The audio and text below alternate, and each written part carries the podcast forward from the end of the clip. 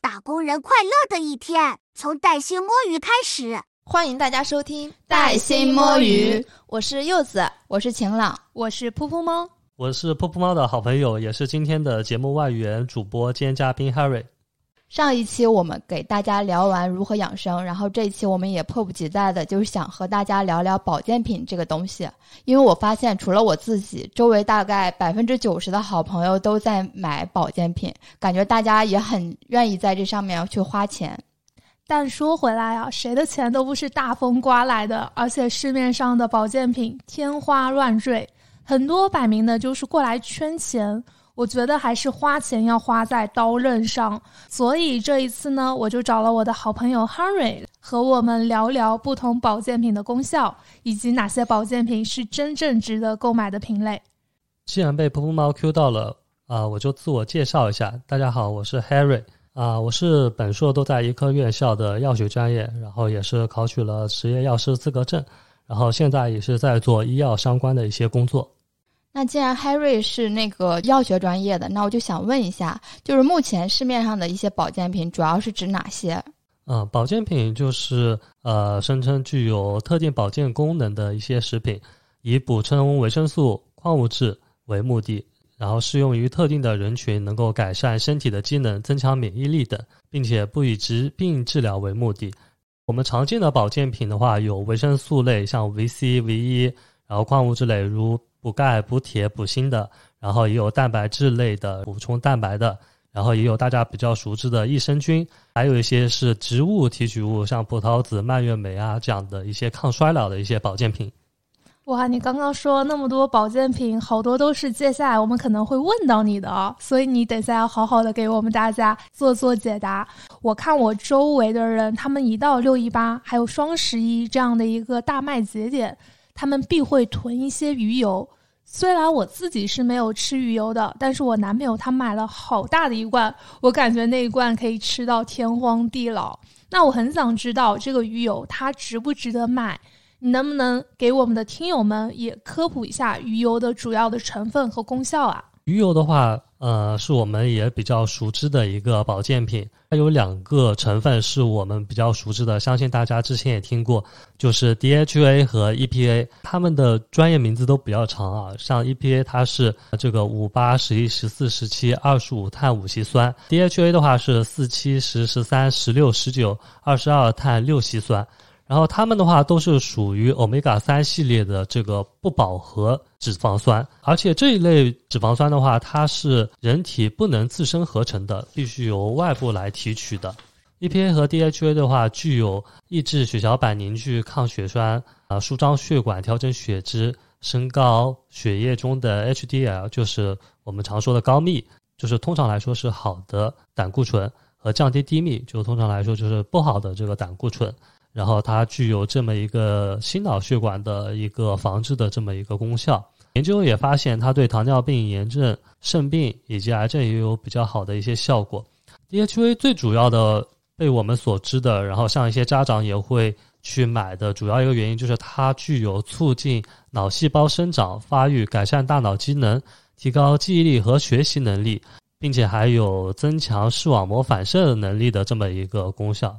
你说到这块的话，我想到我之前在高中就是备考的时候，然后我妈就是给我买了好多鱼油，当时可能说吃了之后还准备了好多核桃，说吃了之后就是大脑能够聪明吧？可能，那它是不是适用的范围人群会比较广？比如说从青少年到中老年都是可以去服用的？它不止青少年，连小朋友的奶粉里面也是含有 DHA 的。呃，在人群的全生命周期，大家都可以补充。然后，特别是对于婴幼儿、青少年在生长发育阶段，特别需要提高记忆力的这个时候，是可以来多补充的。然后也补充一下，就是 DHA、EPA 这两种物质的话，它很容易氧化，所以大家在保存鱼油的时候，也一定要注意抗氧化，就是要把这个盒子啊拧拧好，包括避光。而且也要注意避温，因为它在高温的时候会这个变质的会更快。呃，有的小伙伴也会吃维生素 E，因为维生素 E 也是一种抗氧化剂，就是在吃的时候也可以同时来服用，增强它的这么一个抗氧化的效果。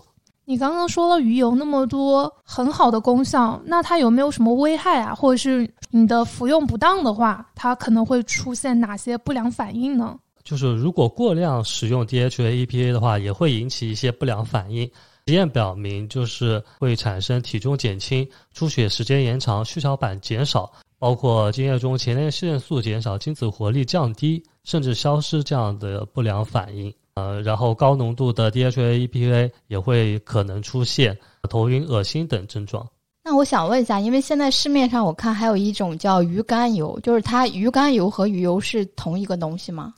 哦，不是，这个也是我们很容易混淆的。鱼肝油的话，它虽然只比鱼油多了一个字，但是它和鱼油是完全不同属性的东西。在我国，鱼肝油是被列入我们国家药典的药品，然后它不是属于食品。然后鱼肝油它主要的成分是维生素 A 和维生素 D，所以的话，鱼肝油它主要的一个药用效果的话，是它用来补充维生素 A 和维生素 D 的缺乏。那是不是就是它也可以用于补钙？因为现在大家也比较关注这个补钙这方面。啊，对的，补钙必须补充维生素 D，钙的吸收需要维生素 D，钙的代谢平衡也受到维生素 D 的影响。所以刚才提到的鱼肝油，因为它也是富含维生素 A 和维生素 D 的，所以我们也可以通过服用呃鱼肝油来补充维生素 D 来进行补钙。然后也建议大家可以晒一晒太阳。就有的女生可能会比较爱美，就是一点太阳不晒。其实我们通过晒太阳的话，也可以促进皮肤中的一种胆固醇来转化成为维生素 D，来补充我们体内的钙质。刚刚提到这个鱼肝油，我妈妈有给我吃过，哎，说是比较护眼的。因为我个人也是比较关注眼睛健康，之前有提过会做个眼保健操啊啥的。但是录节目的时候有听噗噗猫说，他一直有买叶黄素，我想知道叶黄素这个有效吗？推不推荐我们听友们服用呢？啊，叶黄素的话也是一个对眼部非常好的这么一个物质。然后研究也是发现，呃，叶黄素是构成人体视网膜黄斑区的一种重要的色素，并且呢，它广泛存在于大脑的各个部分，也和我们大脑的发育和认知是成正相关的。而且通过临床实验也发现，叶黄素对老年性黄斑退化病和白内障等视力的疾病都有防护的作用，并且呢，叶黄素也可以缓解视疲劳，对我们日常会感觉到眼胀啊、眼痛、畏光。视力模糊、眼干涩的症状也都会有改善的作用。叶黄素的话，其实它的原料说出来可能大家都会比较熟悉。叶黄素应用最多的原料是中药的枸杞子、菊花、决明子的呃这样的中药。所以呃，一方面我们也可以去补直接补充叶黄素，然后另外一方面呢，大家其实也可以直接来吃枸杞，就像我们日常说的保温杯中泡枸杞，因为枸杞的话。它是一个甘平的一个药材，然后它也是药食同源的，它对我们滋肝补肾、明目有非常好的效果，而且它也具有一定的润肺的功效。然后这个也是在我们的药典之中明确写到，枸杞子有这么一个明目的这么一个效果。如果眼睛容易昏花的话，就是日常也可以泡点枸杞来喝。对我平时可能喜欢煲汤的时候就加两粒枸杞，然后上周我们听友有在群里就是提到自己一直在喝那个益生菌，就是胶原蛋白粉的这种习惯，然后我就发现市面上有很多这种牌子，就是它不同价位、不同的剂型，就感觉挑选起来很麻烦。能不能 Harry 帮我们讲一下这两款保健品呢？益生菌的话是一个非常热门的一个保健品啊，然后我自己其实也在吃，包括我有的同学也在做。益生菌这一方面的产品，然后它最主要的功效的话，就是大家可能也呃比较熟知的，就是它对肠道菌群调节的这么一个作用。其次呢，它也有增强免疫力的这么一个效果。这个研究也发现啊，益生菌它对改善血脂和血糖的代谢具有这么一定的效果，而且它也有抗氧化的功效。然后也是通过肠道菌群的调节来对我们的肝脏有这么一个保护的一个作用。嗯，益生菌的话，其实它是一个大的一个统称啊，就是也不知道大家就是知道它里面具体的这个菌种是什么吗？好像有听说过叫双歧杆菌是吗？因为经常也会在一些酸奶里，就是看到这个配方说添加了双歧杆菌，然后里面有益生菌，对肠道比较好。呃，就像刚才噗噗猫说的。就是也是通过调研啊，也发现现在市场上的益生菌的话，它菌属使用频次最高的是乳杆菌类，其次是双歧杆菌类。菌种使用频次最高的话是嗜酸乳杆菌、长双歧杆菌、嗜热链球菌这样的菌种。它产品的活菌数是非常重要的这么一个指标。其次的话，还有一个是益生菌的这个水分的活度。所以我们在购买益生菌的话，我们看到益生菌它这种包同包装的产品也很多啊。建议大家还是买这种封条装的益生菌，塑封的那种咖啡咖啊，对，速溶咖啡这样的包装的益生菌，就是直接封条一撕，然后直接倒进嘴巴里吃的这样的包装的形式是效果是最好的。那我想知道那种片剂的呢？因为我最近有在吃雀巢的一个叫什么生命花园的。它的益生菌的话，基本上都是像那种药片一样的一大块一大块的那种的话，它其实更容易失活，是吗？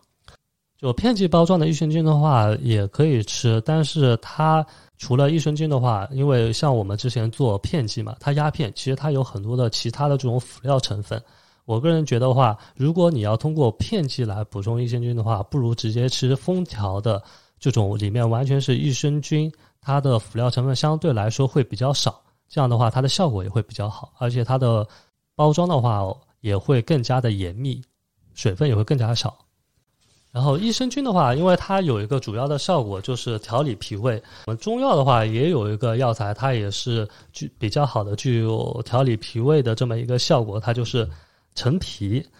呃，陈皮的话也是药食同源的一个药材。然后可能有的小伙伴对陈皮不太了解，其实陈皮它就是橘子皮。然后经过炮制之后形成的这么一个陈皮，但是它具有比较好的一个效果，就是它能够理气调中，能够燥湿化痰，是一个非常好的一个呃祛湿的这么一个药材。我自己因为也是脾胃不好，然后之前特别是到夏天的话，这种湿的季节很容易上厕所，然后一天可能会上好几次，有一段时间也是一直在。把陈皮当茶一样喝，就是每天冲泡着喝。所以，如果有的小伙伴你的肠胃的问题是容易上厕所，就是大便也是比较稀的、黏的，然后体内湿气比较大的话，你也可以通过来每天喝点陈皮水来进行自我的这一个肠胃的调理。那让我想到了那个《狂飙》里的高启强，我觉得他可能脾胃也不好，因为他很爱喝那个陈皮。陈皮的话是一个老少皆宜。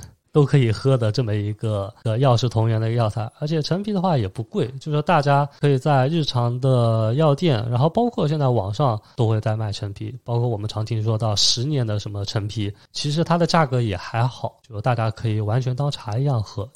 对，其实很多小伙伴嘛，他们可能调理脾胃，除了刚才汉瑞说的陈皮，他们也会选择一个更便捷的方式，就是益生菌。刚才汉瑞也给我们介绍了很多关于益生菌的东西，还有一个刚才秦朗有提到过的，就是胶原蛋白粉，能不能展开讲讲这个东西它到底属不属于智商税啊？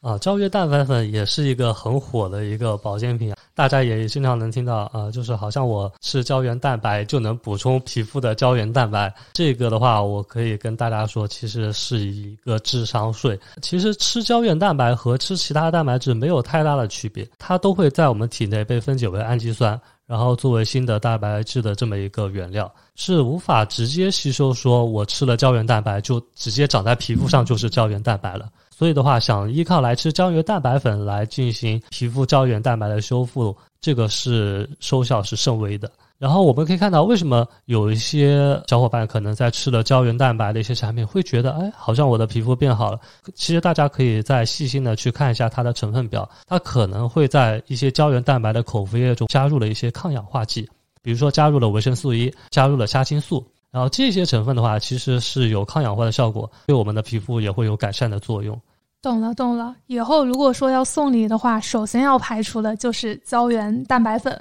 另外，我这边跟亨瑞认识很久了嘛，我知道他虽然是药理学的硕士，但他更擅长的一个方向是中药这样的一个方向啊。我个人也非常好奇，像我们的一些长辈啊，他们特别爱买的灵芝、人参。大家都会说很补身体，这些药材它值得花钱买吗？人参是一个大家都比较熟知的这么一个中药材，也是一个名贵的中药材。人参的话，就是在我们中药材的分类里面，它是属于一个补气药，而且是补气强身的一个药药，是一个大补元气，就大补元气的这么一个药。补的会流鼻血是吗？非常有可能，如果你本身多吃人参的话，是有可能会流鼻血。在中药材这么多药材里面，明确写的大补元气的药不多，然后人参就是其中的一个。所以它的治疗的话是比较严重的，比如说已经是气虚欲脱的时候了，那么补充人参是比较好的。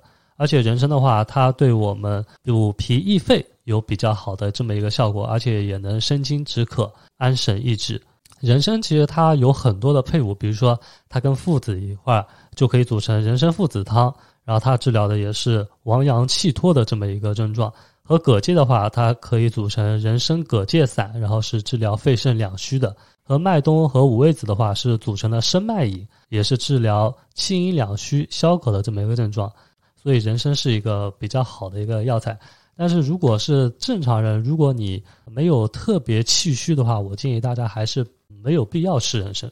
就是等于说，身体条件比较好的年轻人是不建议吃这个的。如果说是一些气比较虚的老人的话，是可以在相对的一些条件下服用人参。嗯，对的。就如果年轻人，比如说像我们这个年纪的，大家可能有的时候会感觉有点气虚啊。那我说我也想补气，那那我应该吃什么呢？其实大家可以找一些平替的，比如说像黄芪。黄芪的话也是一个补气的这么一个药材，而且它也属于这种比较普通的药材，它的价格也不是很贵的。就是你没事，如果你感觉到气虚了，你也可以泡一点来喝一喝。它的吃法就是直接泡温水吗？啊，对的。一般的话，它是会切成这种饮片的，就像一片一片的，就可能差不多像你的食指这么一个直径，然后可能是两三毫米的这么一个厚度。你可以拿几片，然后放到杯子里面，然后每天冲水泡，这么喝。吃法还是比较的简单，跟泡枸杞差不多。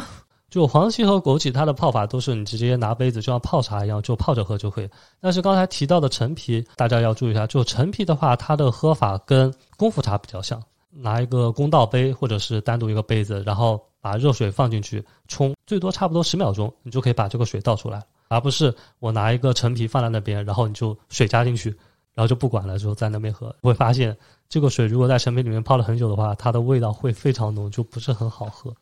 了解这么说，黄芪算是一个温和的人参的平替。但是话又说回来，刚刚黑瑞你提到了这个虾青素，它是一种抗氧化剂。这个其实我有一个很有意思的故事，就是在珀莱雅的双抗精华里面，它是含有虾青素的。它那个小样弄得很神奇。我最开始用的时候不会用，把虾青素全倒出来，就是最贵的东西全被浪费掉了。后来我专门还去查了它。另外在小红书上，可能因为我查过抗氧化剂这种种东西，他经常给我推送一些像 NAD 啊、白藜芦醇啊，还有石榴籽这些东西，好像也挺火的。所以我想问一下，这些东西说他们特别能抗衰、抗老，让人变得年轻，能不能帮我们介绍一下这些都是些什么东西呢？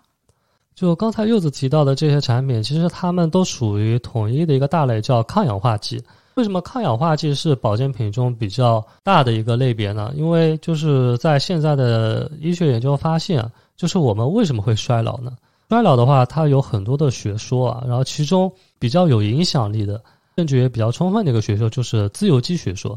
因为我们在衰老的时候，其实主要是人体的一个氧化的过程，然后在氧化的过程产生的自由基，它是对我们的细胞会有损伤的。因为细胞的这么一个自由基带来的一个损伤，所以我们就会衰老。就是这种维生素是维生素维 C 和维生素 E，就是比较常见的抗氧化剂。大家可能会比较熟悉的、听过的抗氧化剂，比如说像像白藜芦醇。天然白藜芦醇它主要的来源是虎状和葡萄，然后在七十二种植物中都能够提取出来。所以它是一个天然的这么一个抗氧化剂，具有清除自由基啊、抑制脂质过氧化的这么一个反应。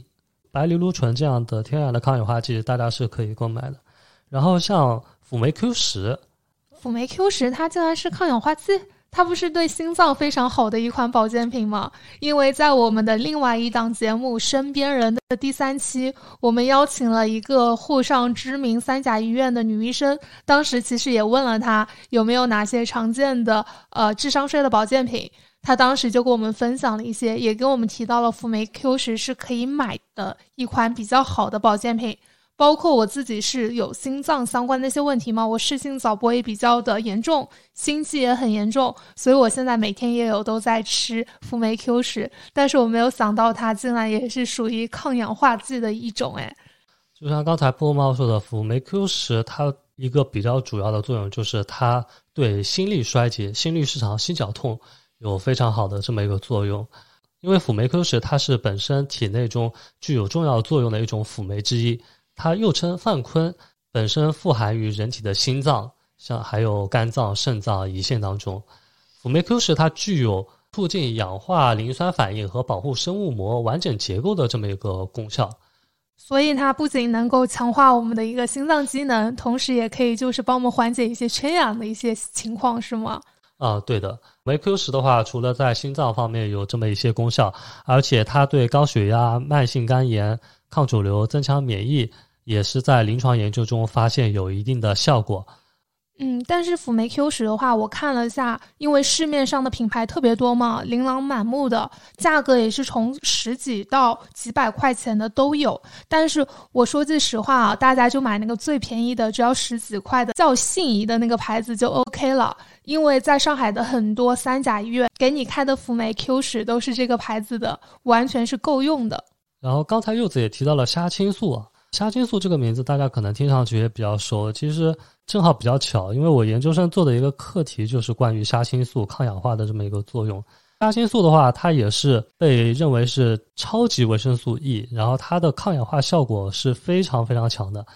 然后它的主要的来源是有一种藻类，不知道大家有没有听过，叫雨生红球藻。就是羽生红球藻里面，它含有非常高含量的虾青素。然后羽生红球藻在中国云南它的产量非常多，因为我当时做这个实验的时候，购买羽生红球藻就是从云南一个厂家买的。当时做实验的时候，就就发现，就是我还没有到提取虾青素的程度，就是把羽生红球藻这个成分做比较简单的提取，它的抗氧化效果跟维生素 E 的抗氧化效果去做抗氧化试剂的这个指标检测，就发现它已经比维生素 E 要高很多很多了。如果是把雨生红球藻里面的虾青素单独提纯出来，那它的效果的话，是比维生素 E 的抗氧化效果要高将近一百倍的这么一个效果。所以虾青素是一个具有非常强的抗氧化效果的一个化学成分。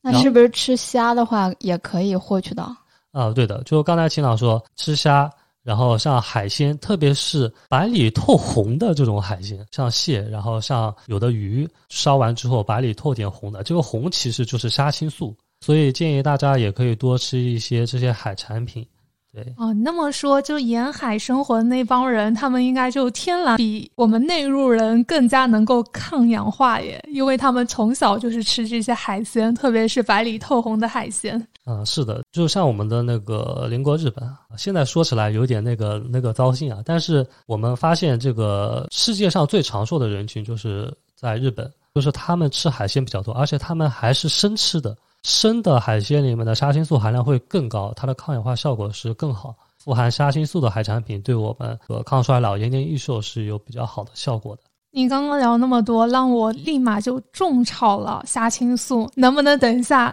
录完节目之后，帮我去淘宝上挑一挑买一款啊？因为我还从来没有吃过虾青素，只用过虾青素相关的面膜、化妆品。嗯，刚刚跟我们聊了那么多虾青素，接下来跟我们聊一聊最近大火的一个叫做 NAD 还有 NMN 的东西。说实话，我对这个也非常的感兴趣，可能是因为我年纪到了。像 NAD 和 NMN 啊，就是大家可能经常听到，但是它到底是个什么东西？就是也跟大家来呃介绍一下。NMN 啊，它其实是 NAD 的前体物质。在一个多世纪前，然后有个科学家叫 Arthur Harden，他在煮沸的酵母提取中首次发现了 NAD 加。在之后的这个实验中，发现 NAD 加是由烟酰胺单核苷酸，就是 NMN。和单磷酸腺苷共同组成的这么一个物质，就是 NAD 加。所以它们两个的关系的话，就是 NMN 是 NAD 加的前体，所以它有一个什么作用呢？就是 NAD 加它的全称是烟酰胺腺嘌呤二核苷酸，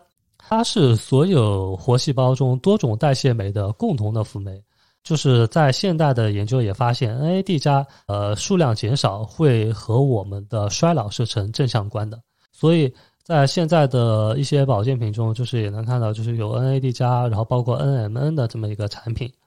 但是要提醒大家的一个就是，NMN 在我们国家它是没有被纳入到这个药品和食品添加剂目录的。大家可能也听到，就比如说我有个朋友去日本玩，他买了一个什么 NMN 的一个一个补品。但是我们国内好像没有听说到有厂家生产 AMN，其实是因为我们国家还没有官方明确的说是 N M N 是一个药品还是一个食品添加剂，所以在国内的话是没有销售 N M N 的。但是现在的话，N M N 它也有一些除了保健品的一些呃产品，比如说像 AMN 面膜，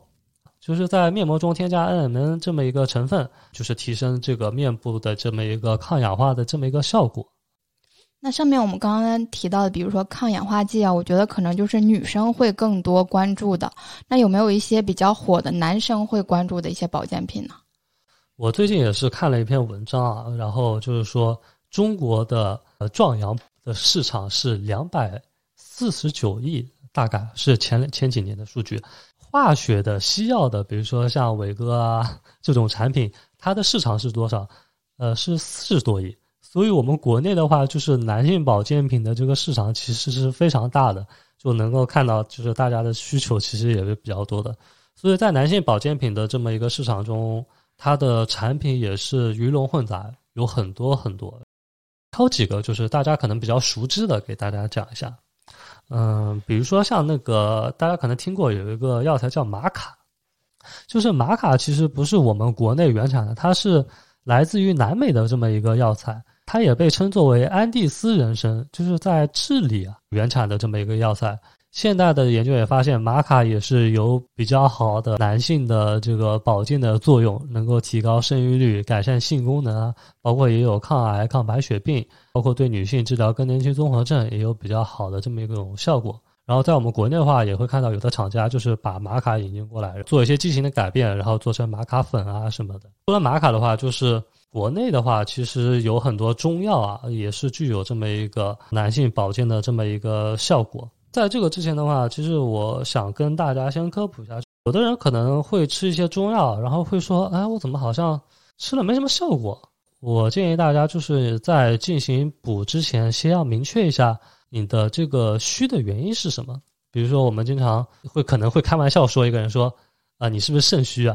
你肾虚的虚是哪一方面虚呢？因为肾虚它也分很多种啊，它也分肾阳虚和肾阴虚，所以就是我们需要去区分一下，就是我是哪一种虚。如果是这个形寒肢冷啊、腰膝酸软啊、呃阳寿不举啊，这样的话其实是肾阳虚的这样一种表现。但是如果是我是头晕目眩，有这种耳鸣耳聋、呃五心烦热啊、口干咽燥啊，包括这个腰膝酸软的这种症状的话，其实是肾阴虚的这一种表现。对于男性来说，呃，其实女性也是一样，就是我们肾阳虚和肾阴虚这个症先要辨清楚，然后大家可以通过自己的一些症状来判断，在明确了自己是哪一种虚之后，再去进行相应的一个补。比如说，如果我是肾阳虚了，那么我可以补一些那个肾阳的这么一些些中药材，像鹿从人啊，像八戟天，像淫羊藿，像蝎毛，像枸杞啊，能够补阳的，而且对于我们补肾阳。是有比较好的效果，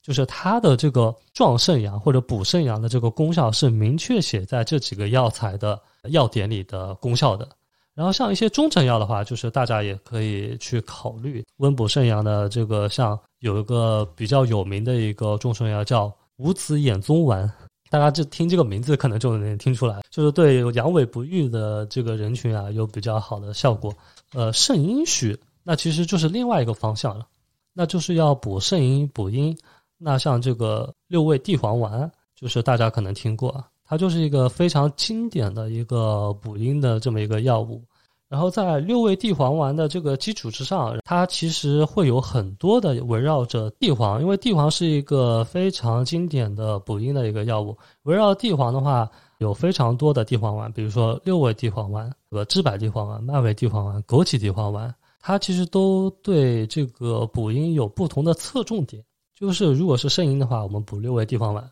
程度再加深一点；如果是达到了阴虚火旺这种程度了，那可以再吃知柏地黄丸。如果是肺肾两虚的话，那可以吃一点麦味地黄丸；如果是肝肾阴虚的话，那可以吃一点杞菊地黄丸。这个杞就是我们刚才提到的枸杞，因为它对补肝有比较好的作用。那如果在这个基础上，你发现我的眼睛还不是特别好，就看东西会比较模糊，那可以再吃明目地黄丸。就是它听上去很相似，但是其实它是有一定的逻辑和配伍关系。以及对应的相应的阵型的这一个关系在里面，然后大家也可以依据自己的一些症状啊，去选择适合自己的这一个地黄丸。你刚刚说这个东西，感觉就是一个地黄丸大礼包。你提到的六味地黄丸啊，还有知柏地黄丸这些药物，哎，其实说实话，我在药店也经常会看到。你刚刚介绍了那么多经典的中成药。能不能再跟我们聊聊其他的？因为我之前在我的节目里也有提到过，就是我心情不是很好、脾气很大的时候，我会去吃逍遥丸，效果就还挺显著的。那像什么乌鸡白凤丸这种的，能不能跟我聊一聊这种东西它也有效吗？就乌鸡白凤丸其实也是一个非常经典的这么一个中药。呃，我相信有的小伙伴应该也吃过，包括在电视上广告也听过这个乌鸡白凤丸。其实乌鸡白凤丸它最主要一个功效就是补气养血、调经止带，就是它能够对气血两虚啊有比较好的这么一个作用，而且它对这个调经啊，包括止带啊也有比较好的功效，所以它是一个比较全面的调养气血的一个妇科的这么一个用药。说到乌鸡白凤丸，就是不得不再提另外一个，就是他的好朋友，就是香砂六君丸。香砂六君丸的话，它是具有这么一个补脾益气、调养和胃的这么一个功效，它对我们的脾虚气滞有比较好的这么一个作用。为什么说香砂六君丸和乌鸡白凤丸是一个比较经典的组合？呃，可能有的女性朋友就是呃容易生气，生气了，然后又会发现自己又是气血不太好。所以这两个组合的话，相当于是把这一个情况就是都 cover 住了。就是如果心情不好、气不顺的话，那香砂六君来补充一下，来调理一下。然后气血又不足了，这个乌鸡白凤丸再补一下气血。所以这是一个对女性比较好的这么一个组合。嗯，这期我们不知不觉的聊了那么多关于保健品的内容，还 get 到了很多中药保健品的知识。说真的，就是非常的意犹未尽。如果这期反响好的话，我们后续可以继续请亨瑞老师来做客带薪摸鱼，给大家讲讲中医保健的知识，可以吗？亨瑞老师？啊，可以的，没问题。如果你喜欢这一期的内容，欢迎给我们评论、点赞、收藏。如果你有什么想和 Henry 聊的话，也欢迎加入我们带薪摸鱼的听友群，和 Henry 一起群内互动。这一期就先聊到这里啦，我们下周四再见，拜拜，拜拜，拜拜。